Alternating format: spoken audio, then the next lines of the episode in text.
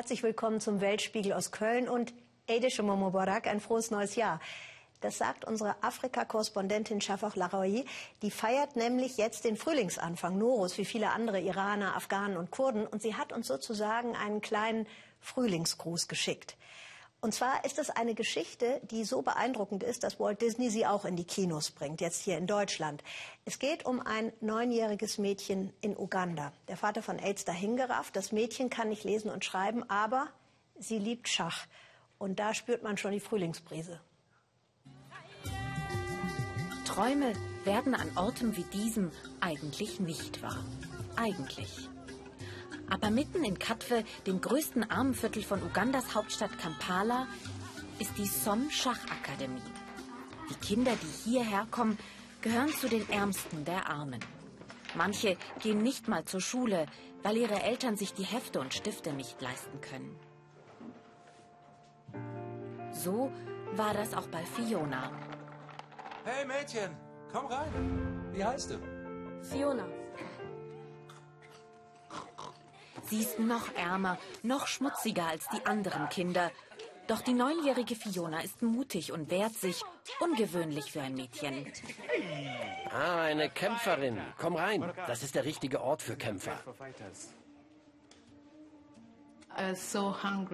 Ich war so hungrig. Deshalb bin ich meinem Bruder zu diesem Schachort gefolgt, weil ich wusste, dass es dort etwas zu essen gibt. Von Schach hatte ich vorher noch nie etwas gehört oder gesehen. Aber ich wollte da rein und ich wollte die Figuren anfassen und fühlen.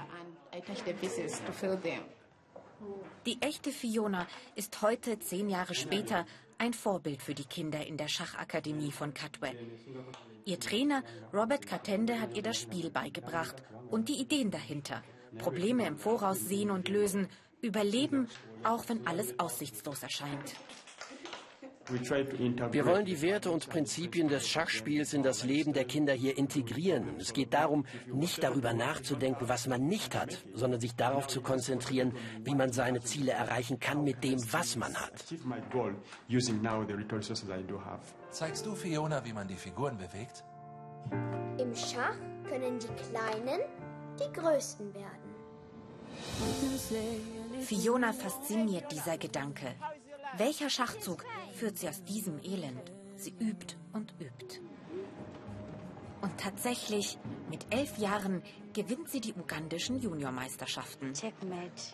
Die diesjährige Goldmedaillengewinnerin Fiona Mutesa. Fiona reist um die Welt. Mit 14 tritt sie für Uganda bei den Olympischen Spielen in Sibirien an. Ich habe auf einmal ein völlig neues Leben kennengelernt. Ich hatte noch nie eine Toilette mit Spülung gesehen oder eine Dusche benutzt. Ich wusste auch nicht, wie es ist, ein ganzes Bett für sich alleine zu haben. Aber Coach Robert hat uns das alles beigebracht. Es ging nicht mehr nur ums Schachbrett. Es ging darum, was fürs Leben zu lernen. Dafür arbeitet Coach Robert unermüdlich weiter. Er organisiert Schachseminare für die Kinder aus dem Slum. Er will, dass sie alle die Chance bekommen, ihren Horizont zu erweitern. Die Spenden, die er mit seiner Akademie sammelt, fließen wieder zurück an die Kinder. Bisher hat Robert Katende mit seinem Projekt mehr als 80 Kindern die Schule finanziert. Fiona konnte mit ihren Preisgeldern ein Haus auf dem Land kaufen, mit einem kleinen Garten, wo ihre Mutter nun ihr eigenes Gemüse anbauen kann. Ich bin so stolz auf meine Tochter. Früher haben wir auf der Straße gehaust und wir hatten manchmal tagelang nichts zu essen. Doch jetzt habe ich mein eigenes Zuhause und meine eigene Ernte. Ich kann sogar anderen etwas abgeben. Für Fiona ist die Schachakademie ihr zweites Zuhause und die Kinder ihre zweite Familie. Als sie ganz unten war im Leben, wurde sie hier aufgefangen. Von ihrem Glück möchte sie etwas zurückgeben. Schach hat mein Leben komplett verändert. Ich war in nichts und jetzt habe ich etwas geschafft. Niemand hätte das geglaubt. Deshalb möchte ich diejenigen inspirieren, die nichts im Leben haben. Fionas Geschichte macht Mut. Eine wahre Geschichte, fast wie im Märchen. Manchmal hat man den Eindruck, so eine leichte geopolitische Genickstarre zu haben. Wir schauen auf den Krieg in Syrien, vor allem seit die Menschen bei uns natürlich Schutz suchen, ebenso auf Afghanistan oder Irak. Aber der Bürgerkrieg im Jemen? 2,2 Millionen Kinder sind wegen des Krieges unterernährt. Das haben wir aber irgendwie überhaupt nicht im Blick. Seit September 2014 bekämpfen sich grob gesagt die Truppen des sunnitischen Präsidenten Abed Rabu Mansur Hadi und die schiitischen Husi-Rebellen. Der Präsident wird mit Luftangriffen von Saudi-Arabien unterstützt und die Husi-Rebellen vom Iran. Das ist also ein Stellvertreterkrieg. Brücken, Straßen, Fabriken. Es werden immer öfter zivile Ziele getroffen. Bisher wurden 42.000 Menschen verletzt. 7.700 Menschen kamen um und darunter mehr als 1.500 Kinder. Das sagt das UN-Kinderhilfswerk UNICEF.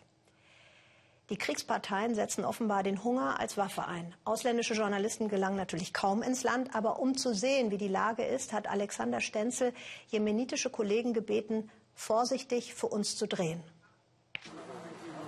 Er diskutiert mit seinen Arbeitern, ob und wie es weitergehen kann. Sadik Mohammed, stellvertretender Direktor, hat keine Antworten. Die Zementfabrik ist zerstört, die Produktion steht still. Schuld sind die Luftangriffe der von Saudi-Arabien geführten Militärkoalition.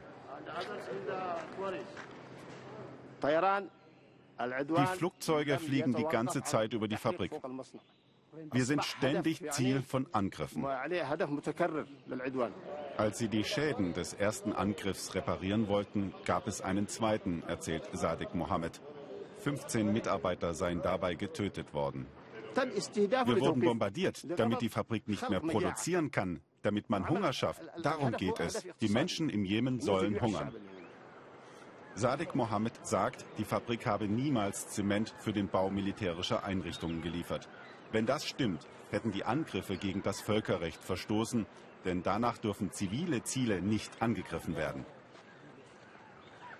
Fakt ist, alle Arbeiter haben ihren Job und ihr Einkommen verloren. Und ohne Zement kann die im Krieg zerstörte Infrastruktur nicht wieder aufgebaut werden.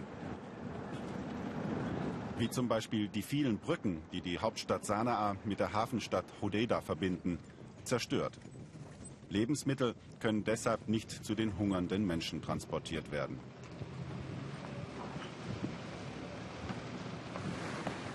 Hodeida ist ebenfalls immer wieder Ziel von Attacken der saudischen Militärkoalition. Der Hafen hier ist der wichtigste Umschlagplatz lebenswichtiger Güter für den Norden Jemens.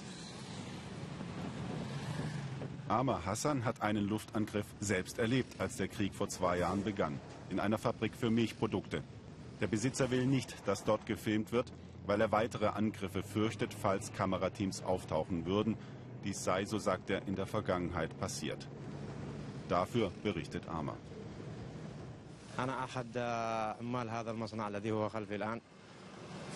Ich habe in der Milchfabrik hinter mir gearbeitet, als sie aus der Luft angegriffen wurde. Sieben Menschen starben dabei, 13 wurden verletzt. Die Produktion steht seit dieser Zeit still. Eine Fabrik, die Milchprodukte herstellt, ist kein militärisches Ziel. Bombardierungen ein Verstoß gegen humanitäres Völkerrecht. Amar geht in das Zentralkrankenhaus von Hodeida. Er will ein Krippemittel für seine Kinder kaufen. Medikamente sind seit der See- und Luftblockade durch die Militärkoalition Saudi-Arabiens sehr teuer geworden. Ich habe schon an vielen Orten nach Arbeit gesucht, aber nichts gefunden. Zwei meiner Brüder leben im Ausland. Denen habe ich natürlich meine Situation geschildert. Und die schicken mir immer wieder mal Geld, sodass ich mir Medizin leisten kann und Lebensmittel für meine Frau und meine beiden Kinder. Ein paar Etagen höher im Krankenhaus. Die verzweifelte Mutter schildert, dass ihre Tochter seit gestern Fieber hat und starken Durchfall. Über zwei Millionen Kinder leiden im Jemen an Unterernährung. Knapp eine halbe Million Kinder sind so stark unterernährt, dass sie sofort medizinische Hilfe brauchen. Sonst sterben sie. Medikamente sind knapp, es fehlen Ersatzteile für medizinisches Gerät. Wir arbeiten hier unter sehr schwierigen Bedingungen. Ganz ehrlich, das ist ein harter Kampf, dieses Krankenhaus am Laufen zu halten. Aber nur so können auch diese Kinder überleben. Auch wenn sie überleben, werden je nach Dauer der Unterernährung Hirnschäden zurückbleiben. Im Hafen sucht Amr nach Arbeit und fragt Ali al-Baraduni, Chef des Containerterminals, ob er ihm weiterhelfen kann. Er schildert ihm seine Situation. Das tut mir leid, dass du deine Arbeit in der Milchfabrik verloren hast. Aber hier ist es das Gleiche. Ein paar Arbeiter sind gestorben, als die saudische Koalition die Krananlagen bombardiert hat. Tut mir leid, aber ich kann dir keine Arbeit geben. Die UN wollte die defekten Kräne durch neue ersetzen, damit im Hafen wieder humanitäre Hilfe entladen werden kann. Doch dies hat Saudi-Arabien bisher verhindert. Amr würde gerne mit seiner Familie das Land verlassen. Doch eine Flucht ist extrem schwierig. Im Norden ist die saudi-arabische Grenze dicht. Der Luftraum und der Seeweg sind durch das saudi-arabische Militär blockiert. Die Jemeniten sind auf der arabischen Halbinsel regelrecht gefangen. Russland erlebt eine Wirtschaftskrise, gut, das weiß man. Aber dadurch sind regelrechte Industriezweige von Bastlern, Tüftlern, von Frickelkünstlern entstanden, von denen man hier selten hört, sagt unsere Korrespondentin Birgit Firnig. Die zahlen allerdings keine Steuern. Und so hat Präsident Putin auch schon ein Auge auf sie geworfen, denn es soll um Millionen Russen gehen, die dort schwarz arbeiten. Aber wo ist denn dort? Nicht die Datscha, nicht der Markt, nee, da wo manche deutsche Männer allerdings in ihrer Freizeit auch gerne Tage und Wochen lang abtauchen. In Ulyanovsk gibt es zwei Besonderheiten. Lenin ist hier geboren und es gibt besonders viele Garagen. Die Autos werden aber draußen geparkt. Denn in den Garagen werkeln und arbeiten die sogenannten Garaschniki. Die Garaschniki arbeiten schwarz und in die eigene Tasche. Das Geschäft boomt, je länger die Wirtschaftskrise in Russland anhält. Er kann sich vor Aufträgen kaum retten. Nail, ein ehemaliger Flugzeugkonstrukteur, repariert Autos, vor allem auch die alten Sowjetschlitten. Auch das Geschäftsmodell der Garaschniki stammt aus der Sowjetunion, erzählt er mir. Jetzt, wo die restliche Wirtschaft Russlands da niederliegt, bewährt es sich.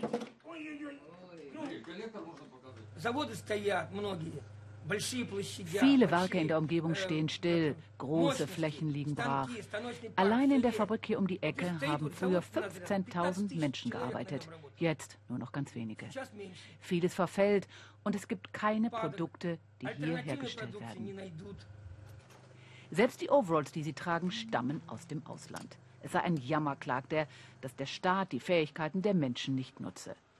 Wir Russen sind doch ein Volk von Bastlern und Tüftlern. Am liebsten würde er den Präsidenten einmal persönlich daran erinnern. Wladimir, es gibt hier viele Menschen, die gerne offiziell arbeiten und auch Steuern zahlen würden. Wir könnten Großes auf die Beine stellen, wenn wir nur zinslose Darlehen bekämen. Doch solange das nicht der Fall ist, organisiert sich das kleine Kollektiv selbst. So wie in vielen anderen russischen Städten auch. Fanil ist Heizer. Er geht von Garage zu Garage und lädt in den alten Öfen das Holz nach. Es werden immer mehr, die sich hier ansiedeln, meint er. Wir liefern überall hin, nach Moskau, Samara, Nizhny Novgorod oder St. Petersburg. Mittlerweile gibt es hier richtig viele Möbelbauer. Ganze Geschäftszweige haben sich hier niedergelassen. Früher haben sie alle in der Fabrik gearbeitet. Da blieb der Lohn oft wochenlang aus.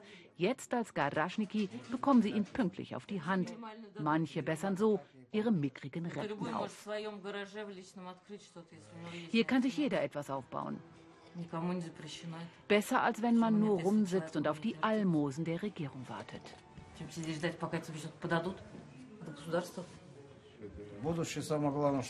Ich hoffe nur, dass Sie uns nicht schließen und uns einfach in Ruhe lassen. Aber es kann jederzeit passieren, dass jemand kommt und sagt, das Land hier gehört jetzt ihm. Haut ab.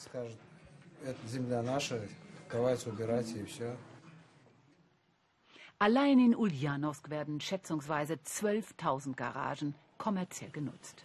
40 Prozent der russischen Bevölkerung arbeiten mittlerweile in der Schattenwirtschaft. Und auch immer mehr junge Leute bauen sich hier eine Existenz auf. Auch sie sind desillusioniert vom Staat. Solange die Beamten den Staat als Selbstbedienungsladen nutzen, müssen wir kein schlechtes Gewissen haben, meinen sie. Sascha und Dmitri sind die ersten Gitarrenbauer im Kollektiv und beliefern mittlerweile schon die ganze Region. Ich glaube, dass die wirtschaftliche Entwicklung, die wir in diesem Land erreicht haben, von so einfachen Menschen wie uns ausgeht. Der Staat hat nicht viel dazu beigesteuert. Ganz im Gegenteil, meint Sascha, die Behörden behindern einen geradezu. Unterstützung für junge Start-ups wie in anderen Ländern gibt es in Russland kaum. Es müsste viel weniger Kontrollen und Hindernisse geben. Feuerauflagen, Steuerprüfungen, ständig kontrollieren sie dich und schmeißen dir Knüppel zwischen die Beine, ohne dass das irgendetwas bringen würde. Der alte Nail erklärt sogar vor der Kamera seines Freundes, wie man einen Vergaser repariert. Inzwischen ist der Garagnik zum Internetstar aufgestiegen. Auf die Idee brachte ihn sein Sohn. Lass uns einen Kanal aufmachen, sagte er. Was ist denn ein Kanal? fragte ich. Dann wirst du auf YouTube zu sehen sein. Was ist denn YouTube? fragte ich ihn. Ja, so ein soziales Netz halt. Hunderttausende klicken mittlerweile seine Videos an. Wenn man seiner Anleitung folge, könne selbst ein Idiot diesen Vergaser in nur 20 Minuten reparieren, sagte er. Wir haben viele Probleme, aber bei uns traut sich doch mittlerweile keiner mehr was zu sagen. Und wenn, dann taucht man ganz schnell wieder ab und verschwindet in der Masse, um ja nicht aufzufallen. Auffallen wollen auch die Garajniki nicht. Hinter verschlossenen Türen betreiben sie ihre eigene Volkswirtschaft. Jegliche Versuche der Regierung, Steuern zu erheben, auch um die leeren Staatskassen zu füllen, sind bisher gescheitert. US-Präsident Donald Trump hält den vom Menschen erzeugten Klimawandel für eine Fiktion. Deshalb soll die Erdölforderung forciert werden. Deshalb sollen die Ausgaben für den Klimaschutz um ein Drittel gekürzt werden, hieß es diese Woche. Und deshalb wollen die USA die selbst auferlegten Verpflichtungen nicht mehr einhalten. Und das sorgt im Land für Proteste. And when I say people, y'all say power. People, people, people. Laute Proteste beobachtet Jan-Philipp Burgert und er hat eine wichtige Protestfigur kennengelernt. Jetzt kein mittelalter Ökofreak, sondern ein Jugendlicher, gerade mal 16 Jahre alt. Im Schatten der Rocky Mountains liegt ein Schatz unter der Erde. Riesige Mengen Öl und Erdgas. Fracking boomt. Auch deshalb ist Colorado eine Hochburg des Protests gegen die Umweltpolitik von Präsident Trump. Die Erde ist unsere Mutter, wir werden nicht noch eine haben, singen diese jungen Demonstranten. Ihr Anführer ist selbst erst 16 Jahre alt, aber Cut Martinez ist schon jetzt ein Star in Amerikas Umweltbewegung. Und die erfährt in diesen Tagen großen Zulauf. Wir kämpfen für die Dinge, an die wir glauben. Diese Demo zeigt, wie die nächsten Jahre aussehen werden. Die Unterdrückung durch die Trump-Regierung werden wir uns nicht gefallen lassen. Heute führt Shuteskat einen Protestzug gegen Fracking an, das Präsident Trump verstärkt fördern will.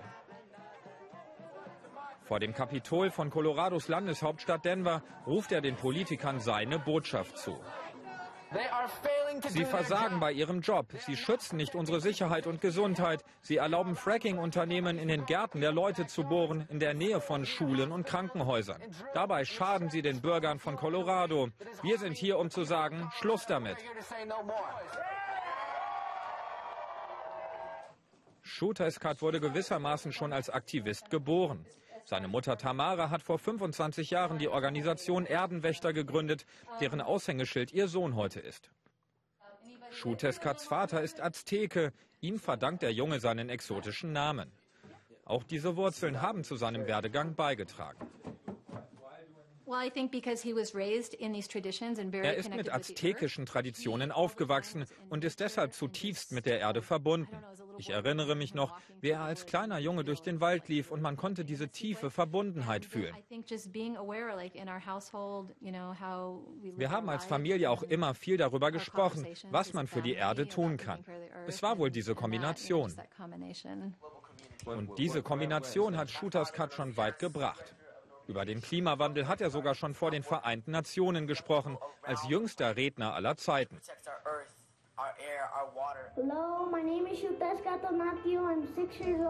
Seinen ersten Auftritt als Aktivist hatte er mit sechs Jahren. Ich bin noch zu jung, um zu wählen, aber ich möchte etwas verändern. Ein Star wird geboren. Shooterskat ist überall im Land für die gute Sache unterwegs und findet eine eigene Sprache, den Rap. Nicht nur mit Musik und Worten kämpft Shooterskat für die Umwelt, sondern auch mit Paragraphen. Er hat die US-Regierung verklagt, weil sie gegen sein verfassungsmäßiges Recht auf Leben und Freiheit verstoße. Denn der Staat unternehme nicht genug gegen den Klimawandel. 21 weitere Jugendliche haben sich der Klage angeschlossen. Heute steht eine Anhörung vor dem Berufungsgericht an. Im Gerichtssaal sind Kameras verboten. Mehr als eine Stunde bleibt diese Tür verschlossen. Aber direkt nach der Verhandlung verrät Shuteskat uns, wie er die Richter erlebt hat. Den Richtern geht es nicht um die Geschichten der betroffenen Kinder. Es geht ihnen nicht um Gesichter, nicht um den menschlichen Faktor. Ihnen geht es nur um juristische Dokumente und Gutachten.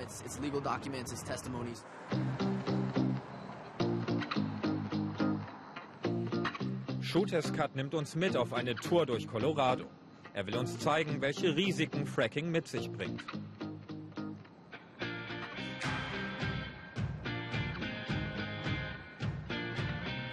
An 55.000 Stellen wird in Colorado gefrackt hier mitten in einem Wohngebiet und sogar direkt neben einem Kinderspielplatz.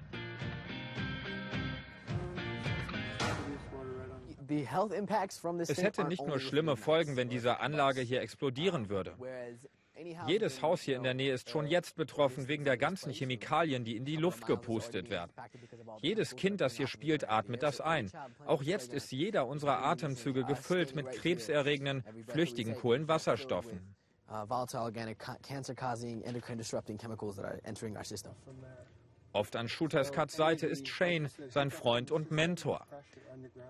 Ah, Dieses Schild besagt, dass das Bohrloch Wasser produziert. Das ist eine schicke Beschreibung für flüssigen, giftigen Abfall. Es soll klingen, als sei das okay. Doch dann kommt ein LKW vorbei, saugt das giftige Wasser ab und pumpt es irgendwo anders wieder in den Boden. Die Gefahren von Fracking sind in der Wissenschaft umstritten. Es ist ein regelrechter Glaubenskrieg entbrannt. Allerdings konnten die Aktivisten schon manche Schlacht für sich entscheiden.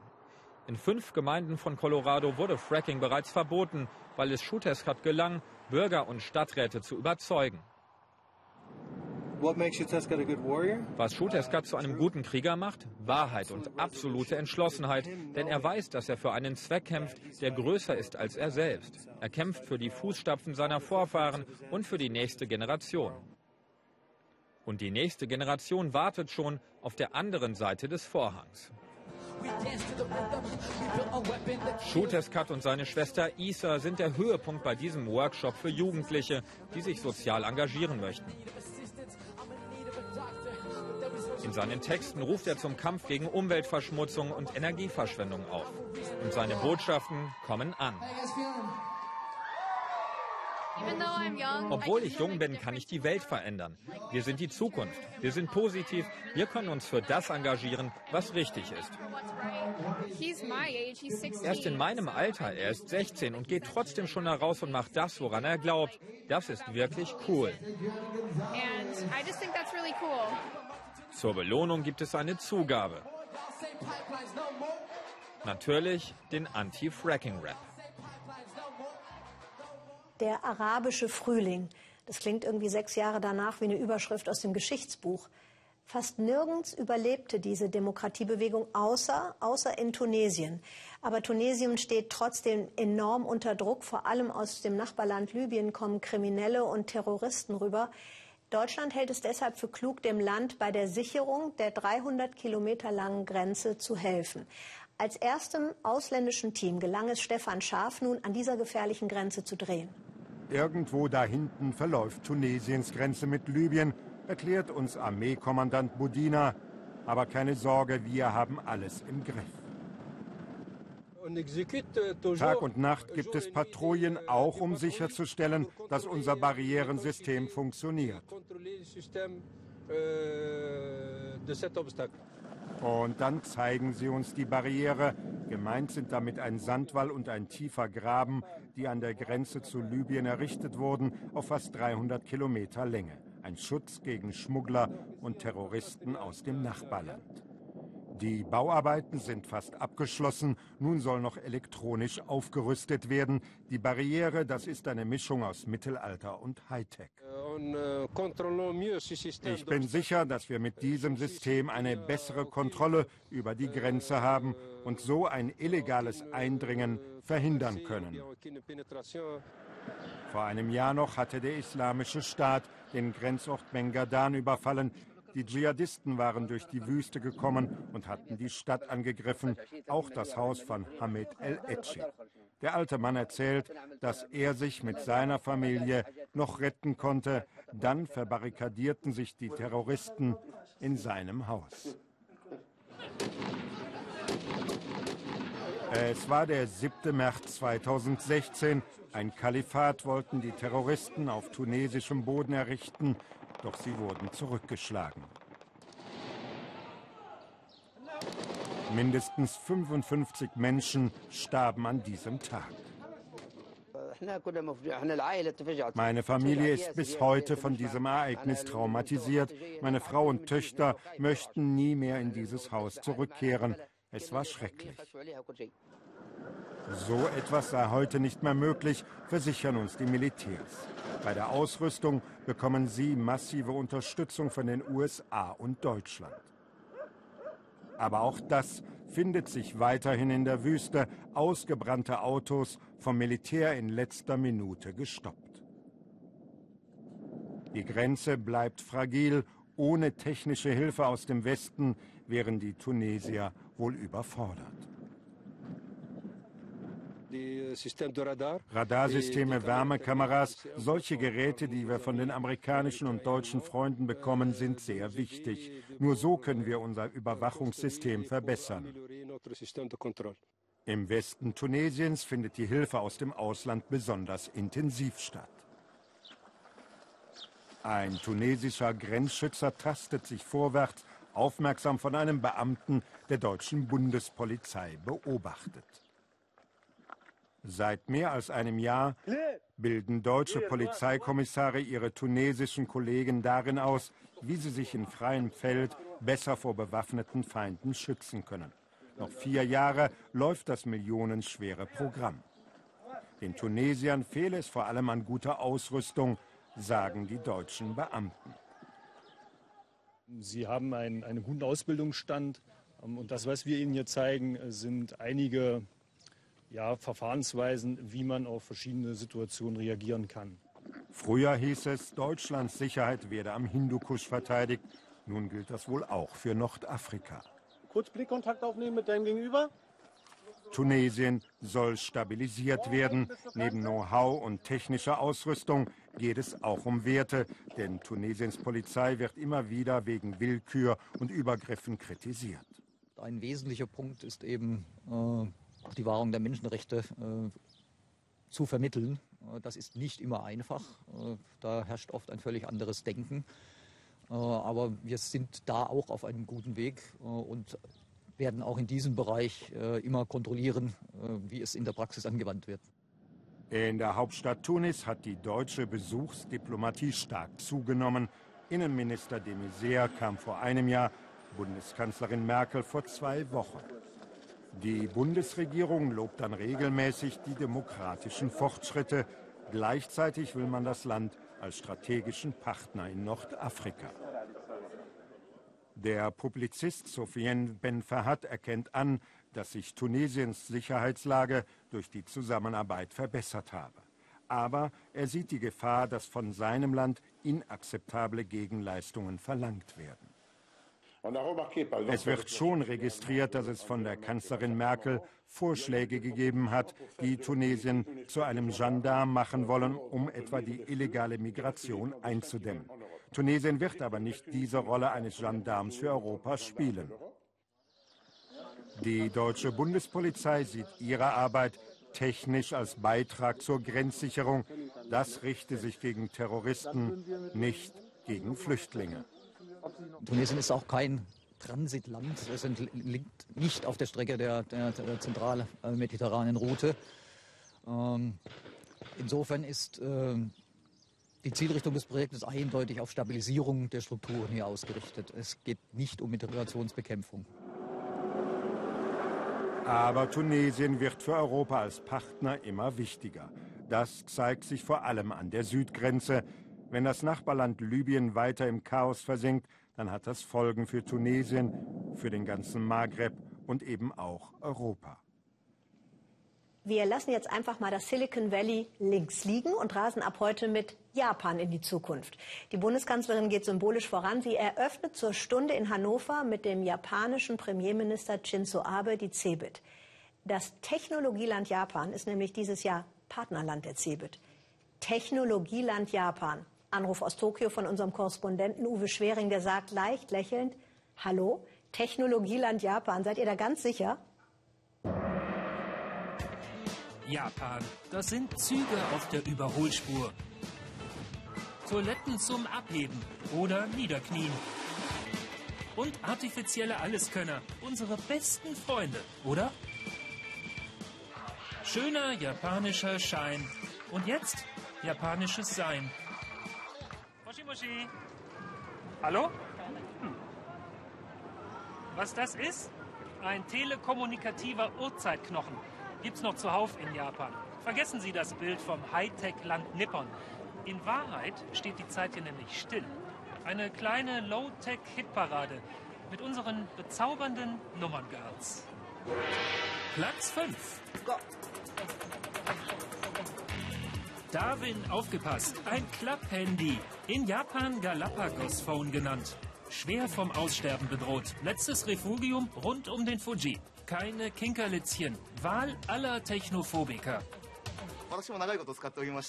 Ich benutze es selbst. Hier im Laden ist das unser Hauptprodukt. Viele wollen nur telefonieren. Es ist kostengünstig und man hat sich einfach dran gewöhnt. Zentralheizung unterm Tisch. Miefquirl in der U-Bahn und Holzschlüssel in der Umkleide. Nur nichts überstürzen. Neues bringt die Ordnung durcheinander und die ist heilig in Japan. Und wo ist die Welt noch so richtig in Ordnung? Bei der Arbeit. Unsere Nummer. Ja.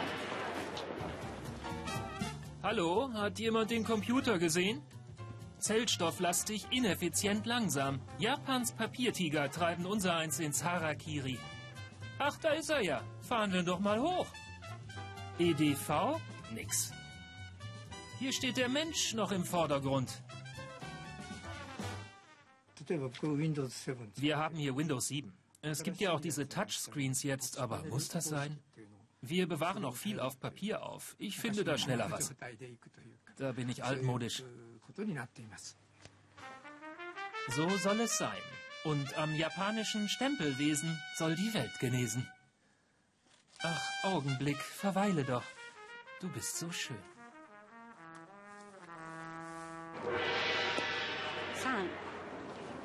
Will der Japaner online eine Bahnfahrkarte kaufen, dann wird er erstmal Mitglied, dann bucht er, dann druckt er sich eine Bescheinigung aus, nicht die Tickets, und mit dieser Bescheinigung geht er dann in einen Bahnhof zu einem Ticketautomaten und da kriegt er dann die Fahrkarten.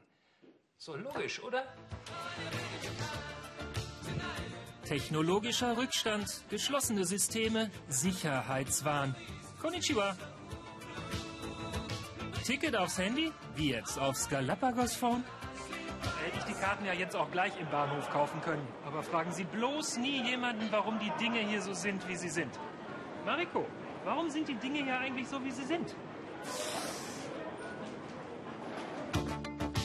Digitali was? Japan hat die noch auflagenstärksten Zeitungen der Welt. Manche gibt's noch zweimal täglich. Auf Papier. Der Japaner hat gern was in der Hand. Siehe auch unsere Nummer